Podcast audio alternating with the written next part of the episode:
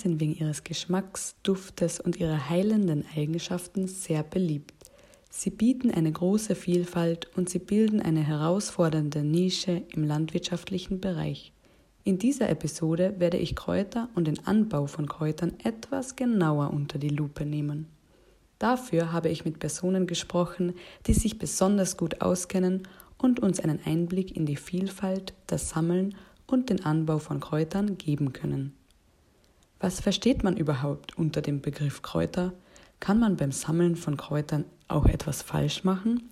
Antworten auf diese und noch mehr Fragen erfahren wir jetzt gemeinsam von Frau Neubauer, die bereit war, mit mir über das Thema Wildkräuter zu sprechen.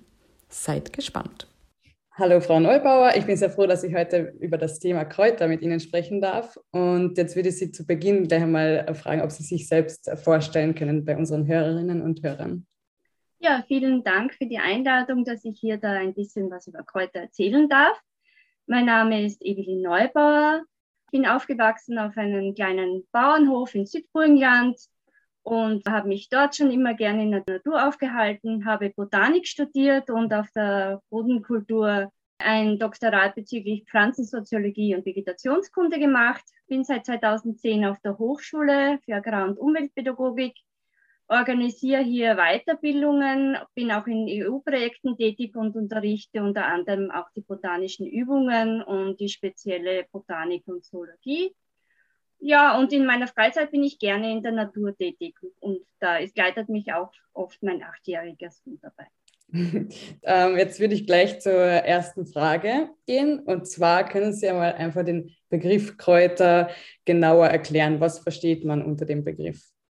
Krautige Pflanzen nennt man die Pflanzen, die kein sekundäres Dickenwachstum haben. Das heißt, sie haben keine Rinde und äh, keine Äste. Also wie bei Bäumen und Sträuche, die alle eine Rinde und Äste haben, ist es bei den krautigen Pflanzen nicht der Fall. Man teilt sie ein in einjährige und mehrjährige Kräuter. Einjährige Kräuter sterben dann, nachdem die Samen äh, von der Blüte abgefallen sind mehrjährige Kräuter, da zieht sich das Grün zurück und die überdauern in einer Überdauerungsknolle oder in einer äh, Überdauerungsorgan, zum Beispiel, das ist beim Bärlauch der Fall. Weiters unterscheidet man zwischen einkeimblättrige Kräuter und zweikeimblättrige Kräuter. Je nachdem, äh, wie viele Keimblätter da sind. Das einkeimblättrig sind zum Beispiel die Gräser, Zweikeimblättrigen äh, Kräuter sind die Blütenpflanzen, die wir vermehrt kennen. Also die meisten Pflanzen, die eine Blüte haben, sind Zweikeimblättrig. Mhm. Und jetzt hört man immer von Kräutern, Gewürzen und Heilpflanzen. Was ist denn da jetzt genau der Unterschied?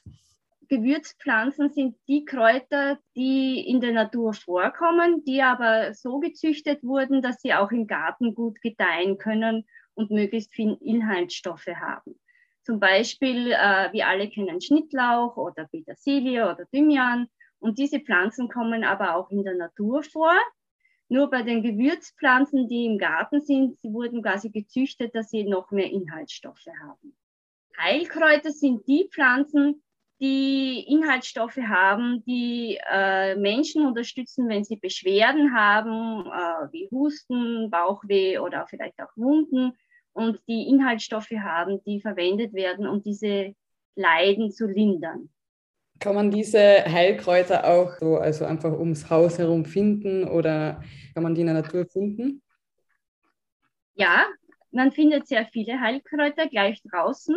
Man muss nur genau hinschauen. Zum Beispiel Pflanzen, die man sehr oft findet, ist zum Beispiel der Spitzwegerich. Der, wie, wie sein Name schon sagt, der wächst gerne äh, in der Nähe eines Weges. Und hier kann man die, alle Teile der Pflanzen verwenden. Man kann ähm, die Knospe rösten und verwenden, aber auch die Blätter, die sehr viele Schleimstoffe haben. Zum Beispiel, ähm, wenn man einen Husten hat, kann man sich hier einen Hustendinktur machen. Was man auch leicht vor Haustür finden kann, ist zum Beispiel das Medesüß. Das ist mehr so im Juli blüht das an Bachläufen das Medesüß hat ein, natürlich, äh, ein natürliches Aspirin, sagt man, also eine Salicylsäure als Inhaltsstoff. Und Medesüß kann man verwenden, wenn man Migräne hat oder es ist auch fiebersenkend. Achtung, aber nicht zu viel davon verwenden, weil Heilkräuter können ja auch, wenn man sich falsch verwendet, äh, eine negative Wirkung haben. Medizin, wenn man zu viel verwendet, kann man auch Kopfweh davon bekommen. Also es kommt auch immer wieder darauf an, dass man die Pflanze gut erkennt und auf die Dosierung drauf an. Ja, was findet man noch vor der Haustür? Holunderblüten findet man leicht oder zum Beispiel auch ähm, Lindenblüten findet man.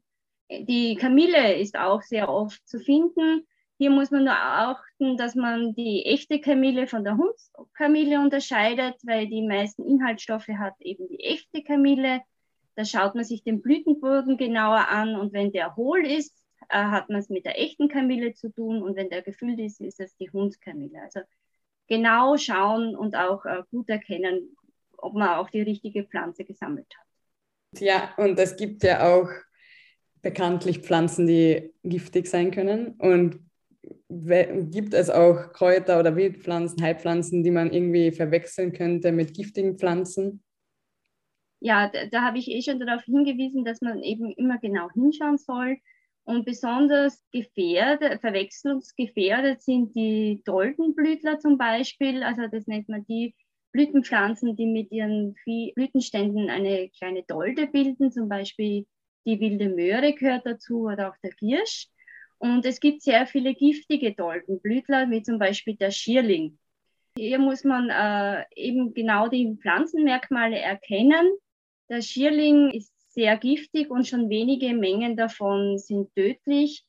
Wenn man weiß, wie er ausschaut, kann man ihn nicht verwechseln, aber eben, also man soll sie halt genau kennen auch. Natürlich passiert es auch äh, immer wieder auch leider in den Zeitungen, dass der Bärlauch mit der Herbstzeitlose verwechselt wird. Die Herbstzeitlose blüht ja jetzt sehr schön. Jetzt kann man die Blätter nicht sehen. Die Blätter sind eh im Frühling genau an, auch an den Stellen, wo zum Beispiel der Bärlauch auch wächst. Und ähm, wenn man weiß, Bärlauch zum Beispiel haben die Blätter immer einen Stiel und die Herbstzeitlose hat eben, da kommen aus einem Punkt mehrere Blätter heraus wie beim Bore. Man kann sie gut unterscheiden, aber man muss eben hinschauen, damit man eben nicht die falschen Blätter pflückt, weil das kann tödlich ausgehen. Und was muss man sonst noch beim Sammeln von Kräutern beachten? Wichtig ist, dass man die Pflanze erkennt.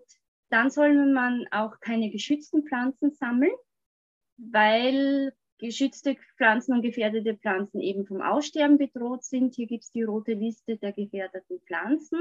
Da kann man nachschauen. Weiter soll man beachten, dass man Pflanzen nur dort sammelt, wo auch viele Arten vorhanden sind. Zum Beispiel, wenn man sich jetzt ähm, einen, beim Bärlauch ist ja Massen vorkommen, aber zum Beispiel einen Thymian ähm, sammeln möchte, nur dort ein Individuum pflücken, wo wirklich auch mehr als 20 Individuen vorkommen, damit dieser Artenbestand an diesem Ort nicht gefährdet ist. Natürlich sollte man auch schauen, dass, dieser, äh, dass die Pflanzen nicht verunreinigt sind durch Hundekot oder auch durch Straßenstaub, nicht in der Nähe von einer Straße sammeln. Beziehungsweise sollte man auch achten, dass da nicht irgendwo zwischen, dass man nicht zwischen Feldern sammelt, wo zum Beispiel sehr viel, also wo sehr viel Spritzmittel auf die Pflanze gekommen werden kann. Jetzt haben wir schon gehört, dass Kräuter eine, auch eine heilende Wirkung haben für den Körper. Und jetzt würde mich auch noch interessieren, ob das Sammeln von Kräutern eine zusätzliche positive Auswirkung auf den Menschen haben kann es gibt ja schon sehr viele Studien, die belegen, dass das Draußensein in der Natur generell sehr stressreduzierend ist. Und äh, zum Beispiel ich verwende es, ich gehe gerne hinaus spazieren, um meinen Kopf frei zu bekommen, wenn nach der vielen Kopfarbeit. Es reduziert den Stress, man bewegt sich draußen, man beachtet die Natur genauer, dadurch entdeckt man auch sehr vieles. Und äh, meine persönliche Erfahrung ist, je mehr man sich mit Pflanzen und Natur beschäftigt, desto mehr wächst auch die Liebe zu ihnen und dadurch hat, kann ich mich auch mehr entspannen und habe auch Wohlfühlorte auch draußen vor Ort. Jetzt hätte ich noch die Frage, weil wir jetzt gerade die Jahreszeit Herbst haben, ob man jetzt auch im Herbst noch Wildkräuter sammeln kann oder ob generell noch etwas wächst. Ja, also man findet noch sehr viele Pflanzen draußen. Also natürlich die meisten Individuen sind äh, im Mai, Juni zu finden. Aber Man findet noch sehr viele zum Beispiel. Was man jetzt gut sammeln kann, sind die Brennnesselsamen. Die sind jetzt ab äh, Ende Juli bis November kann man die Samen der Brennnessel gut sammeln, trocknen, gibt man einfach in einen Salat oder Müsli, röstet sie oder gibt sie so dazu, sind, haben einen leicht nussigen Geschmack, ist jetzt die optimale Zeit dazu. Was äh, ich jetzt letztens auch gesehen habe am Waldrand, die weiße Taubnessel blüht noch sehr schön, hat eine entzündungshemmende Wirkung. Man kann aus ihr Spinat machen, sie zu einem Kräuteraufstrich verarbeiten oder auch einen Tee daraus bereiten. Was man jetzt auch noch sehr schön sieht, ist die Wegwatte.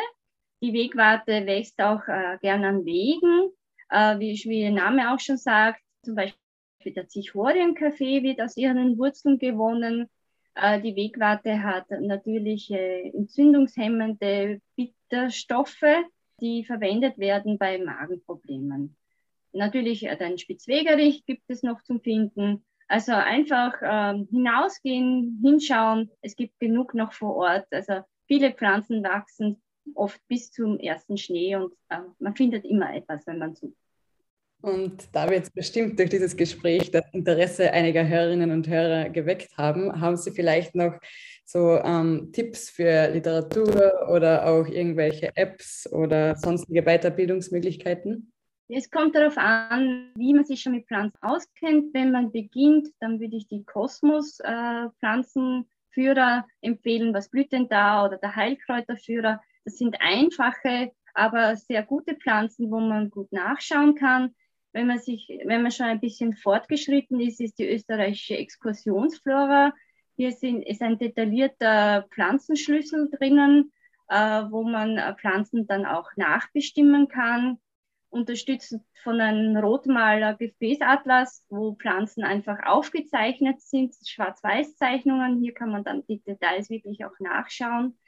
Wenn man sich nicht so gern mit Literatur beschäftigt, gibt es auch eine tolle App, die Flora Incognita äh, ist meiner Meinung nach wirklich der beste Pflanzenbestimmungs-App.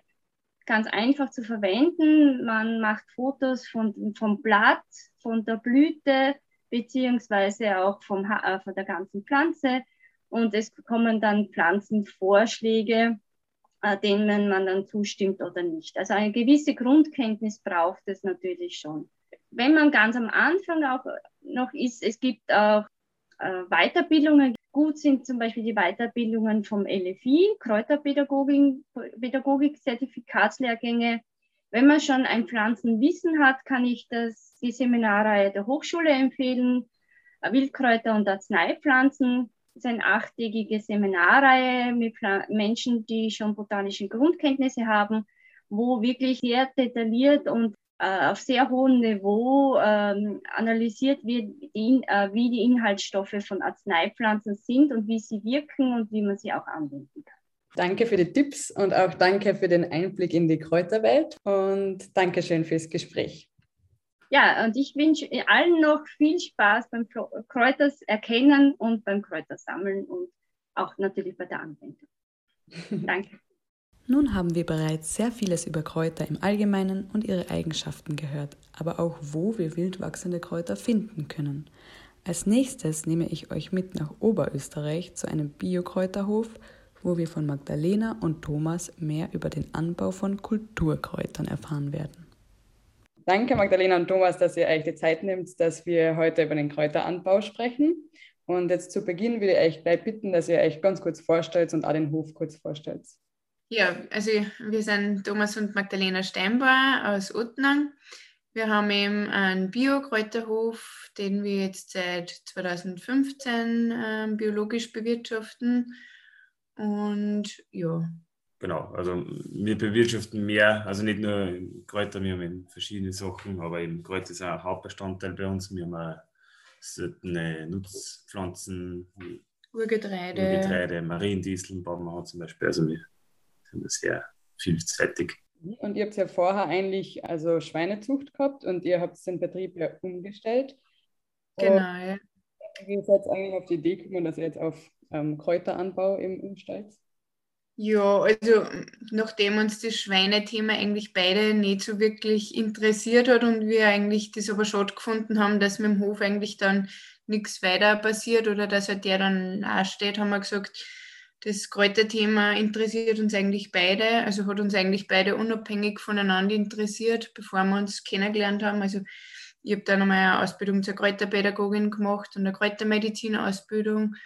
Und der Thomas ist Gärtner und hat sich so in der Freizeit eigentlich schon immer viel mit dem Kräuterthema beschäftigt. Und dann haben wir einfach gesagt, wir probieren es mal aus und schauen mal, ob das was ist oder nicht. Und genau, dann haben wir einfach mal Versuchsflächen gemacht mit, ja, was waren das? 3500, 3500 Quadratmeter. Quadratmeter, wo wir gesagt haben, schauen wir, welche Pflanzen wachsen überhaupt bei uns oder funktionieren alle bei uns da auf dem Boden. Wir haben doch sehr lehmigen Boden, sage ich mal, viele Niederschläge. Ist nicht ganz so leicht gewesen, dass man jede Kultur gleich nimmt. Aber so haben wir unsere Erfahrungen am Anfang einmal quasi gesammelt. Und auf dem Aussage hat sich das eigentlich entwickelt, dass wir sagen, ja, auf der Fläche fällt natürlich auch schon eine Menge an. Jetzt haben wir gesagt, dann haben wir halt das einfach, schauen wir, was wir da vertreiben können. Und ist ja eigentlich dann jedes Jahr mehr geworden. Und was habt ihr so zu Beginn, habt ihr da ähm, viel, ähm, also in viel Neues investieren müssen, weil ja doch die Umstellung also von Schweinezucht auf Kräuteranbau Ganz am Anfang Also eigentlich ganz am weniger. Anfang wenig, weil da haben wir eigentlich nur einen, einen Trocknungsraum gebaut. Sage ich mal, das ist überschaubar von den Kosten und hat eigentlich einfach mit einem, mit einem Trocknungsgerät quasi das triggert. Hat man eigentlich relativ rasch und sehr gute Ergebnisse gekriegt mit dem. Und von der Ernte her haben wir eigentlich eh alles per Hand geerntet am Anfang. Also da haben wir jetzt nicht wirklich Genau. große Investitionen gehabt. Man, man muss halt immer abwägen, in welche Richtung muss man gehen. Wenn man sehr stark im Direktvertrieb ist, dann kann man da eigentlich relativ rasch einsteigen, sage ich mal, auch mit wenigen Investitionskosten. Und auch mit einer kleinen Fläche eigentlich. Genau. Wenn man aber wirklich sagt, man möchte anfangen im Bereich äh, Großhandel beliefern, naja, da redet man schon zwischen 300.000, 400.000 Euro, was man braucht. Okay, und jetzt macht ihr das ja schon einige Zeit. Und wie viele unterschiedliche Kräuter werden jetzt so auf eure Flächen angebaut?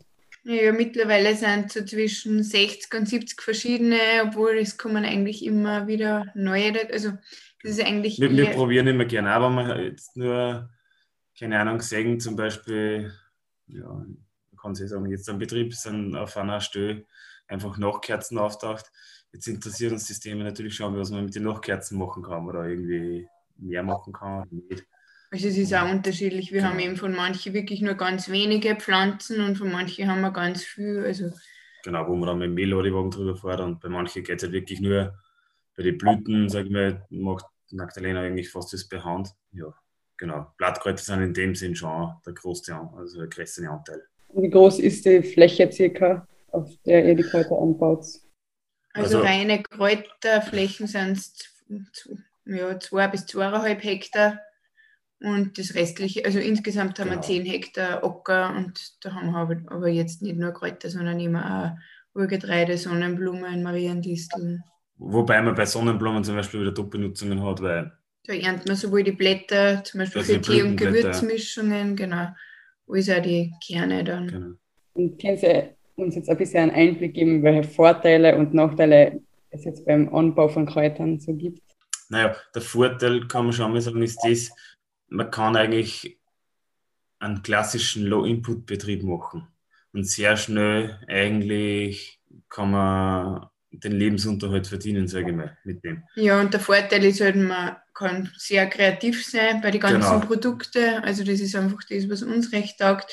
Und man kann halt schnell einmal wieder Sortiment variieren oder wechseln, indem man einfach wieder andere Kräuter ausprobiert. Ich glaube auch, wenn man da eine Leidenschaft dafür hat, da kann man sehr viel machen und auch mit, mit, mit wenig Waren, also Einsatz in dem Sinn jetzt von der klassischen Landwirtschaft her.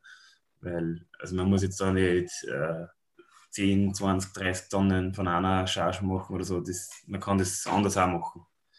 Nachteil in dem Sinne, ich darf es jetzt nicht als Nachteil bezeichnen, aber was man sich schon einfach bewusst sein muss, ist, dass es ein extremer Arbeitsaufwand ist. Genau.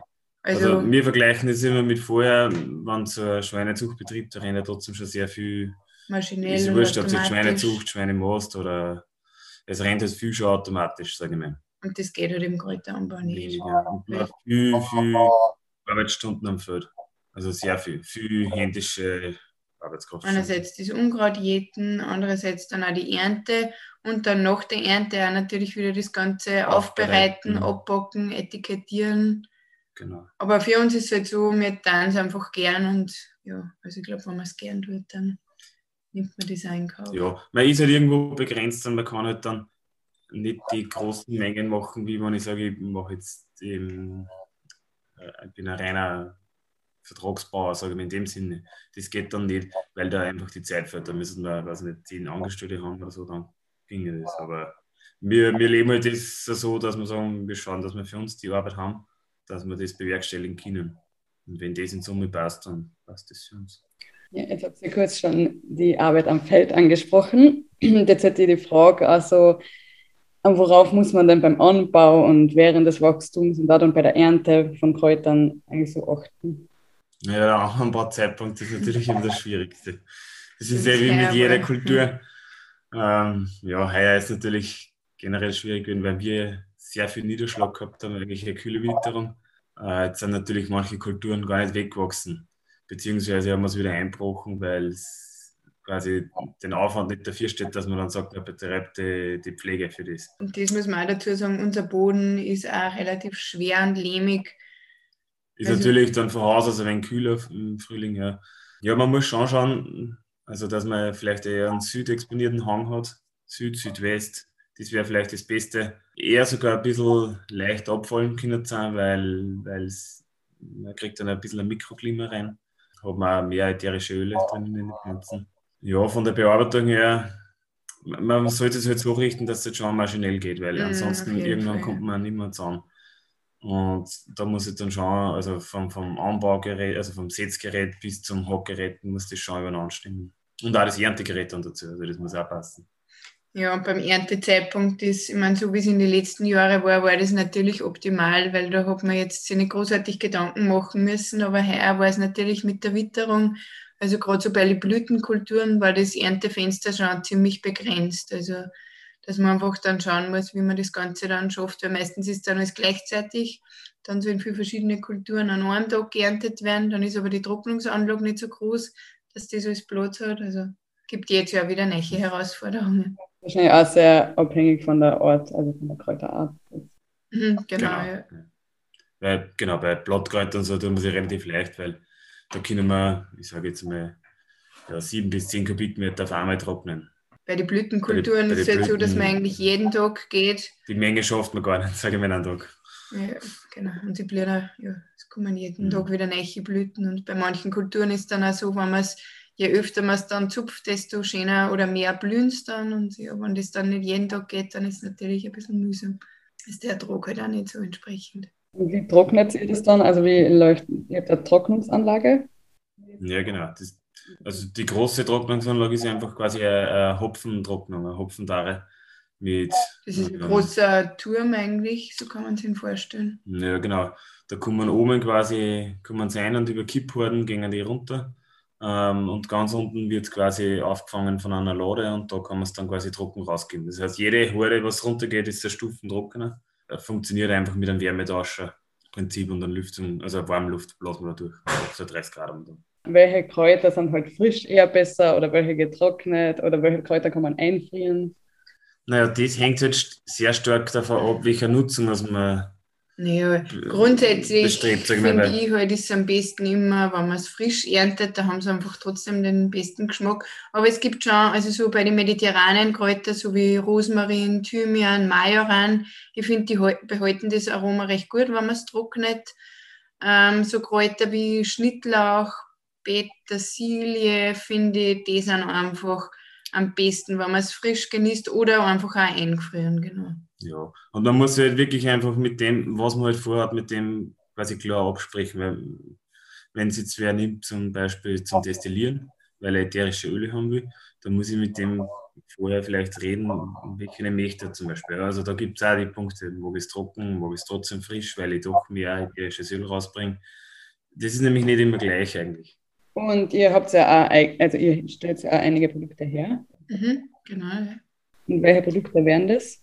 Hm, mittlerweile haben wir so um die 70 bis 80 verschiedene Produkte. Also jetzt aber nicht nur Kräuterprodukte, sondern auch von dem Urgetreide und Also wir haben von den Kräutern haben wir jetzt Sirupe, äh, Teemischungen, Gewürzmischungen, Salzmischungen, Räuchermischungen, Kräuterkissen.